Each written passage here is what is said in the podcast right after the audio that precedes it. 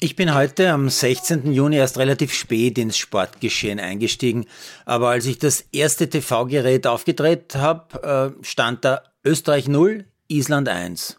Zehn Minuten beim U21-Testspiel der Truppe von Trainer Gregoritsch gespielt.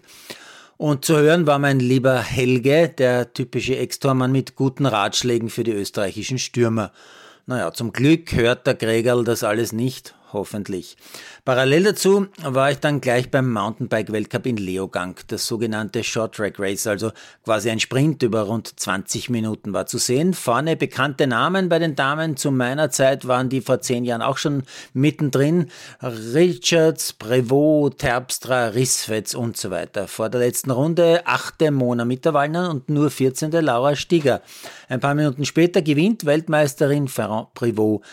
Siebte wird Mona Mitterwallner ihr bestes Resultat in der Eliterklasse, wie ich höre. Stiger wird 15. Beim U21-Match fällt nach einer knappen halben Stunde der Ausgleich. Christoph Lang macht im fünften Länderspiel, so höre ich, sein viertes Tor. Dazwischen kurzes Telefonat mit meinem lieben Sportjournalisten-Kollegen Fritz Neumann, der seit vielen Jahren für den Standard wirklich tolle Sportgeschichten schreibt. Er erzählt mir unter anderem, wie mühsam es gerade war für die morgige große Geschichte über Österreichs großes Team bei den Special Olympics Material zusammenzutragen und zu finden. Und Fritz fragt mich und sich selbst auch, ob dort jemand für Medienarbeit zuständig ist. Ja, ich weiß es nicht.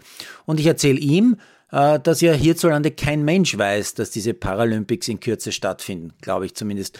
Ähm, und zwar gar nicht weit weg, nämlich in Berlin. Dafür habe ich erst gestern einen schönen TV-Trailer beim ZDF gesehen. Ich hätte es also gewusst. Die übertragen nämlich schon ab Montag live. Und während wir so plaudern, fällt mir auf, die olympische Familie, also quasi die reichste Sportfamilie der Welt, das IOC, veranstaltet mehr oder weniger gleichzeitig in Europa die European Games und die Special Olympics. Die European Games in Krakau, die werden am Mittwoch eröffnet, die Special Olympics beginnen schon morgen Samstag und laufen dann die komplette nächste Woche durch in Berlin. Ich hätte ja gesagt, das macht echt nicht viel Sinn. Das ist wirklich kontraproduktiv.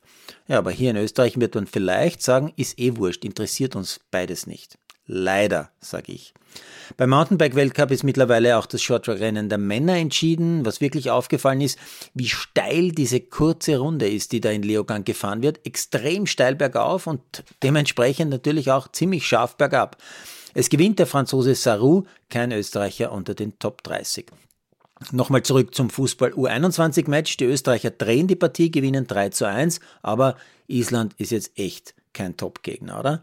Und jetzt habe ich die Wahl, apropos Top-Gegner. Welches EM-Quali-Match soll ich mir heute Abend noch anschauen? Zur Auswahl stehen unfassbare Knüller wie Wales gegen Armenien, Nordmazedonien gegen die Ukraine, Lettland gegen die Türkei, Kosovo gegen Rumänien und so weiter.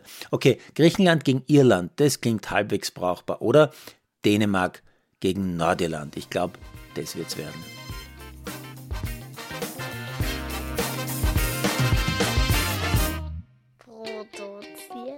Malderino Chiesens.